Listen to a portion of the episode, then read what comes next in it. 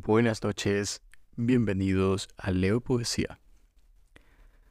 Me disculpo primero por no haber grabado ni subido ningún episodio en las últimas dos semanas, si no me equivoco. Ya se va a cumplir un mes desde que empecé rápidamente, sin pensarlo mucho y sin tener muchas cosas en cuenta. Así de improvisado comenzó este programa. Y agradezco a quienes lo están escuchando regularmente. Hay muchas personas de Perú que lo están escuchando y eso me da mucho gusto. Y también agradezco a quienes estén escuchándolo desde otras partes, otros países de Latinoamérica, España, en general de cualquier parte del mundo. Gracias por estar aquí escuchando poesía en español, ya sea originalmente escrita en español o traducciones hechas por otros poetas de habla hispana. Muy bien, como ya saben, Leo Poesía es un programa de lectura de poesía y comentarios sobre el poema que acabamos de leer en el momento. Se trata de rescatar esos primeros pensamientos o esas primeras sensaciones que podemos llegar a tener cuando leemos un poema por primera vez. Y este programa no tiene ni música ni efectos de sonido porque justamente trata de rescatar todo lo natural que puede llegar a ser una conversación sobre poesía. Tal vez en el futuro añada música o efectos de sonido a algún episodio. Lo he estado pensando. Pero por ahora, para no desaprovechar el tiempo libre que tengo, va a ser simplemente así, tal y como está grabado, sin mucha edición, solamente ecualización, y listo, cosa que así no me quita mucho tiempo y puedo grabar y grabar con más regularidad. Muy bien. Entonces, ya que he comentado cuál es el objetivo de este programa, eh, te invito a escuchar episodios anteriores para que entiendas o te sumerjas dentro de esta idea que estoy proponiendo para ustedes y luego vuelvas aquí a escuchar este episodio si es que aún no has escuchado los anteriores. Pero esta vez vamos a leer un poco de poesía china. Y tengo un libro de un autor y traductor peruano que es súper recomendado. Tiene una legión de fanáticos detrás también, que son sus estudiantes muchas veces. Y es el señor Ricardo Silva Santiesteban, del que estoy hablando.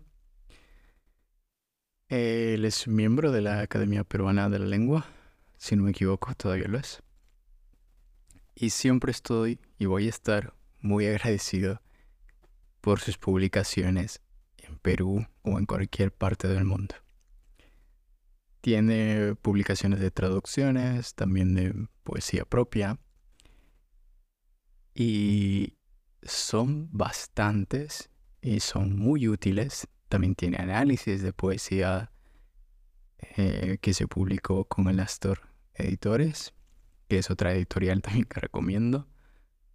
Así que el libro escogido para hoy, para leer un poco de poesía china, es El ciervo en la fuente. En este caso, el volumen 1, porque hay dos, si no me equivoco. Solamente son dos. de la editorial Alastor, Alastor Editores. Y este libro no solamente contiene poesía china, también contiene poesía japonesa, latina, griega, em, si no me equivoco, italiana también, persa, poesía persa, nunca he leído poesía persa. Y eso que tengo el libro aquí, pero todavía, es que son muchos, muchos poemas que hay aquí por leer. Todavía no lo termino. Ah, también poesía inglesa, como a John Keats, o William Blake. Eh, ¿Qué más podemos encontrar? Poesía española y catalana. Poesía italiana, como ya dije. Y bueno, la persa, la griega, la latina, la china, la japonesa. Hoy nos vamos a enfocar en la poesía china. Y he escogido también un autor para estar después, en el momento de la grabación, escoger como loco alguno. El autor que escogí es Po Chu Yi. Eh, su rango de vida fue de 722 a 846. Supongo que después de Cristo, o como se dice también eh, de la era actual. Entonces, Po Chu-yi escribió un poema, que esta es la traducción de Ricardo Silva Santiesteban. El poema se llama Pensamientos de Otoño. Eh, bueno, aquí no es otoño en el hemisferio sur, pero en el norte sí lo es todavía. Así que estoy a tiempo. No estoy demasiado tarde. Esto es Pensamientos de Otoño que funciona para el hemisferio norte, ya que este programa lo estoy grabando el 29 de noviembre de 2023. Todavía otoño en el hemisferio norte. En el hemisferio sur estamos en primavera. Pero esta publicación entonces va para los que viven del otro lado de la línea ecuatorial. Muy bien. Comencemos con este poema. Primero la lectura y luego paso a dar los comentarios, cualquier cosa que se me venga a la mente y vamos a ver, vamos a ver qué vamos aprendiendo eh, con esta lectura, con este poema. Muy bien. Pensamientos de otoño. La luna ascendió brillando en el pabellón del norte. Los peldaños y el patio se bañan con su límpida luz. Una fría brisa sopla desde el oeste. Árboles y hierba se marchitan noche y día. Los wuchun y los sauces dejan caer ya sus verdes hojas. Se desvanecen los primorosos colores de las orquídeas Conmovido por estas cosas, medito secretamente. Y siento el marchitarse de mi corazón. ¿Quién puede eternizar su juventud y su niñez? Hay un tiempo para el florecimiento y un tiempo para el deterioro. La vida del hombre es como la centella que brota de la piedra. A menudo empezamos muy tarde a gozar de nosotros mismos. Ahí termina. Es un poema de versos largos. Está en la página 81 del libro, por si quieren encontrarlo. Y tiene cosas que no entendí, obviamente, como que es un wutung. Supongo que es un árbol que está adyacente al, a cuando se menciona el árbol, los sauces, puede que sea un árbol, una especie de árbol. Ah, y obviamente, bueno, no obviamente, pero generalmente en la poesía china te van contando una historia. Ah, en realidad no solo en la poesía, sino en la cultura china hay una historia, casi siempre, o en general, y tiene que haber algo de sabiduría o algún tipo de enseñanza. Así que no solo son, pensamientos, también hay una conclusión dentro de estos pensamientos y no son solo pensamientos vagos, eso es lo que quería decir, son pensamientos sueltos y ya hay una pregunta, una duda, una conclusión dentro del poema también, que luego se comparte, pues al escribir el poema, supongo. Y se va, se nota eh, el proceso de escritura, que primero va de algo imaginativo o de algo descriptivo, podría ser también, a algo revelador al final. Muy bien, eso es lo primero que puedo decir terminando la primera lectura de este poema. Ahora, voy a compartirles un poco de lo que voy pensando al leerlo con calma, verso por verso. La luna ascendió brillando en el pabellón del norte. Pabellón del norte. La luna asciende, brillando. Ok. Los peldaños y el patio se bañan con su límpida luz. Entonces, el, autor, el escritor o el yo lírico está observando durante el crepúsculo o la noche este acontecimiento. Y pues puede que esté en una, en una casa, en este tipo de casas típicas de China en este tiempo, en el siglo 8 o 9 tal vez.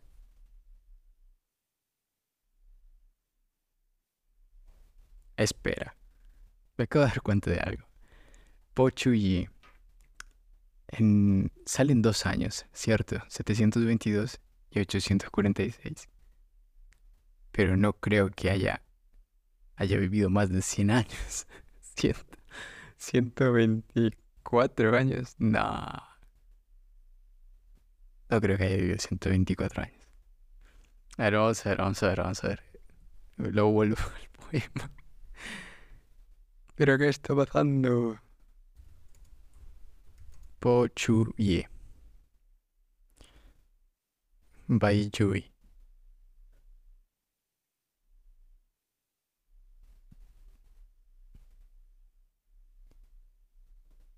¿Eh?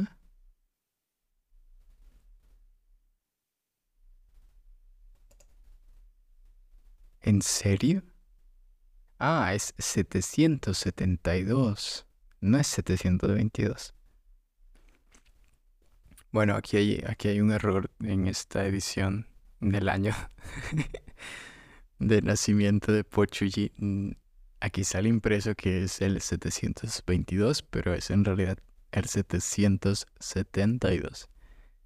Solamente ese que me acabo de dar cuenta me llamó la atención y quería comentarlo. Ahora sí volvemos. Entonces, como, como, como estábamos diciendo, es el crepúsculo o ya de noche y hay una persona que está observando la luna y la luz que refleja la luna en lo que podría ser una casa, tal vez una casa clásica china de algún emperador. Y hay peldaños y un patio que se iluminan con la luz de la luna. Una fría brisa sopla desde el oeste. Ya vamos teniendo em, direcciones. Primero la luna, que parece o sube por el norte, asciende en el norte. Y la brisa, que viene o sopla desde el oeste. Árboles y hierba se marchitan noche y día. Aquí nos lleva un poco el pasado y a una acción continua a la vez, revelándonos que los árboles y la hierba pierden su vida, así sea de día o sea de noche, o se deterioran, sin importar que haya o no luz Los Wutsung y los sauces dejan caer ya sus verdes hojas. Claro, es el otoño. Recordando que es el otoño, sin importar si es de día o de noche, los árboles, Los Wutun. ¿Qué son los Wutun? Eso sí lo vamos a ver. Wutun. Ah. es, es un jugador de tenis. Bueno, no, Wutun in Chinese. ¿Qué es un Wutun? Los Wutun.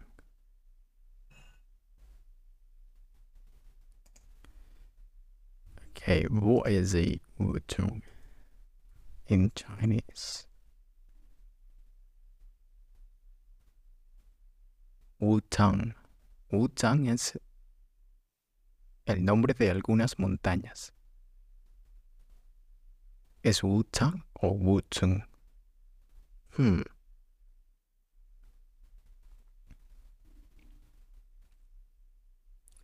Mm, bueno, no encuentro información de lo que es un Wutsun.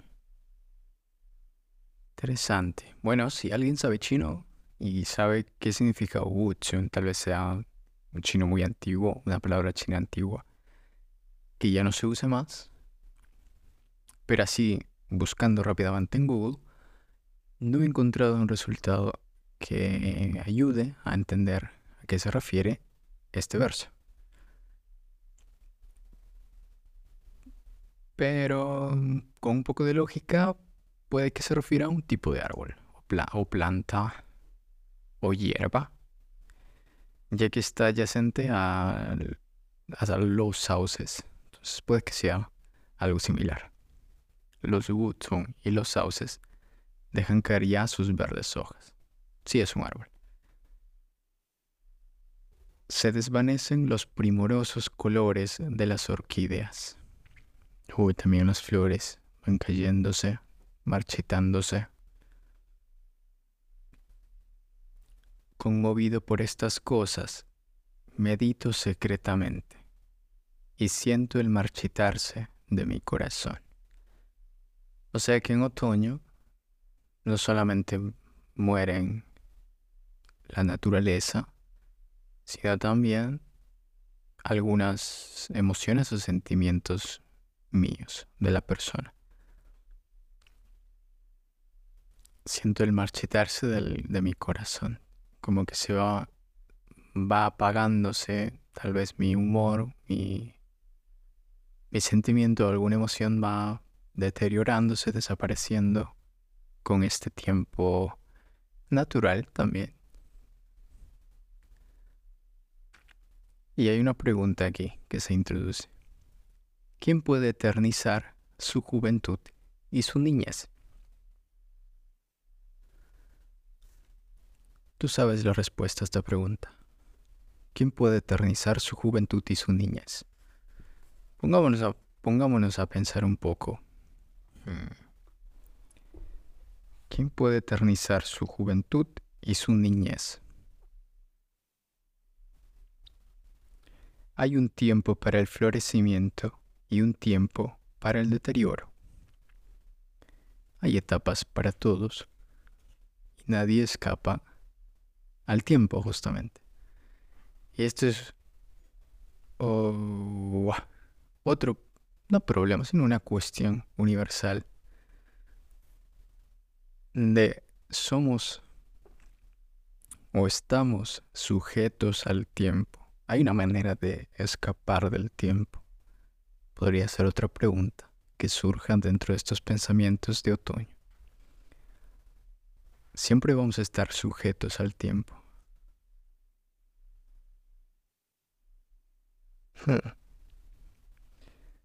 La vida del hombre es como la centella que brota de la piedra. La centella que brota de la piedra, como una chispa Claro, si lo comparamos al tiempo de otras cosas, al tiempo del propio planeta Tierra, pues sí es como una chispa que no es nada. O el tiempo de vida de otras cosas, puede que también la vida del hombre sea ridícula, pequeña, nada. A menudo empezamos muy tarde a gozar de nosotros mismos. Y aquí cierra declarando que ahora, en otoño, cuando siente que se le deteriora o se marchita el corazón, recién se da cuenta en ese momento de que no está viviendo o no ha vivido o no ha gozado de la vida.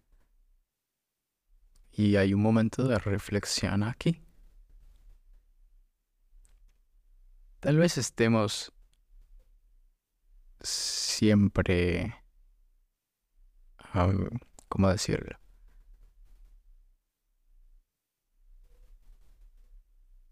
Tal vez sea, no quiero decir destino, pero tal vez estemos forzados a siempre darnos cuenta de que no estamos gozando la vida o no estamos viviendo adecuadamente cuando ya es tarde. Porque recién ahí nos daríamos cuenta. Porque es mucho más difícil darte cuenta o ponerte a pensar o analizar o cuestionar si realmente estás viviendo o gozando de tu vida cuando sientes o piensas que sí lo estás haciendo o cuando no te importa o no te interesa analizar o ponerte a pensar en si lo estás haciendo o no. Pero cuando ya notas la posibilidad de que no vas a volver a tener otra oportunidad de vivir o de gozar tu vida, recién ahí te darías cuenta de que no lo has hecho. O tal vez en ese momento pienses o sientas fuertemente que no lo has hecho, que no has gozado tu vida o no la has disfrutado, pero en realidad en otro momento pasado sí lo hiciste. Entonces aquí puede haber dos, puede surgir este otro pensamiento también si yo ahora digo a mis 24 años, declaro, anuncio que no he podido vivir como realmente me gustaría vivir, es un poco contradictorio, porque estoy juzgando mi pasado y a mi yo de mi pasado con algo que me gustaría en el presente. Entonces, yo lo veo como dos personas diferentes que se están tirando de una a otra. Me explico. Por ejemplo, mi yo pasado no, no ha tenido y nunca va a tener, porque ya pasó, nunca va a tener eh, la misma percepción de la vida o de cómo gozar la vida que mi yo presente. Entonces no puedo juzgar a mi pasado ahora. O nunca puedo juzgar a mi pasado y decir que no, que no ha gozado o que no ha sabido cómo vivir o disfrutar la vida. Ya ves que se vuelve contradictorio. Entonces puede ser eso, que en general nuestras percepciones de, nosotros mismos se ven afectadas por el tiempo, ya que nos juzgamos pensando en el pasado,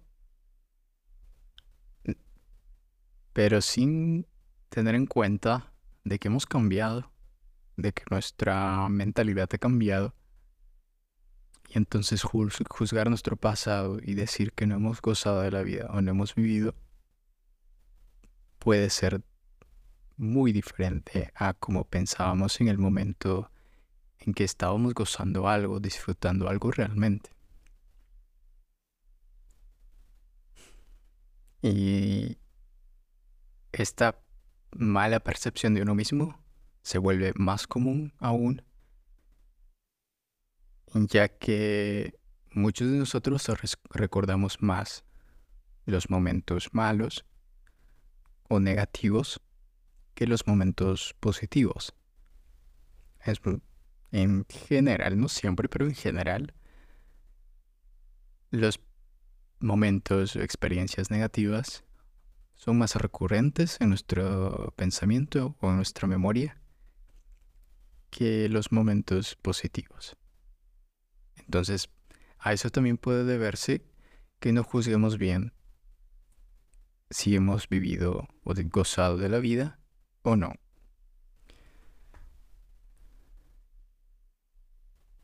Y también hay otra cuestión aquí. La relación entre el exterior y nuestras emociones y nuestros sentimientos. Eh, yo sí creo firmemente que mi humor o mi estado, mi actitud va a cambiar mucho dependiendo o de acuerdo a la naturaleza, al, al tiempo que haga o el tipo de clima que haya en cierto lugar. Por lo general, si está nublado, pues tengo menos ganas de hacer cosas. Y si está soleado, tengo muchísimas más ganas de hacer cosas. Entonces, esta conexión, que realmente no, no he estudiado así a fondo para decir a qué se debe, esta conexión entre la naturaleza y nosotros como personas y nuestra personalidad me da mucha curiosidad. Eh, obviamente, no siempre pasa lo mismo porque puede haber otros factores que influyan en nuestra actitud y en nuestro humor. Pero el peso que tiene el tiempo que hace o la naturaleza o lo que esté sucediendo en el exterior influye muchísimo, aunque no queramos, en nuestro comportamiento. Así que en otoño viendo las hojas caer y demás, pues yo creo que este tipo de reflexiones o pensamientos o conclusiones se vuelven más comunes. Y lo contrario pasa en primavera. Tal vez ni siquiera se te ocurra pensar en hojas o árboles que se marchitan o flores que se marchitan. Si lo piensas más bien en crecimiento, desarrollo, el florecimiento, etc. La creación de vida y demás. Y dejes de lado todos esos pensamientos de, muerte o de marchitarse o de deterioro. Claro que no siempre porque nuestra mente es libre y estamos conscientes. Si hay algún detonante, vamos a saber que estas ideas de deterioro, etcétera, etcétera, también están durante todo el año. Así que eso depende en general de cómo vayamos interactuando con el mundo. Y bueno, la pregunta que queda es esa, la que sale justamente en el poema. Esa es la pregunta del episodio. ¿Quién puede eternizar su juventud y su niñez? ¿O qué cosa puede eternizar su juventud y su niñez? Esa es la pregunta del episodio. Pueden responder en Spotify desde la aplicación. Y también te invito a, o los invito a dejar un rating del, del programa para que así el programa llegue a más personas y crezcamos como comunidad. Gracias a todos los que están siguiendo el programa hasta ahora. Muchas gracias por escucharlo también. Este ha sido el episodio 16, grabado el 29 de noviembre de 2023. Y como dije el principio y siempre voy a decir, recomiendo mucho la lectura de las obras de Ricardo Silva Santisteban y otras obras de Alastor Editores. Eh, y sin nada más que añadir o decir. Hasta la próxima y nos vemos en el, o nos escuchamos en el próximo episodio.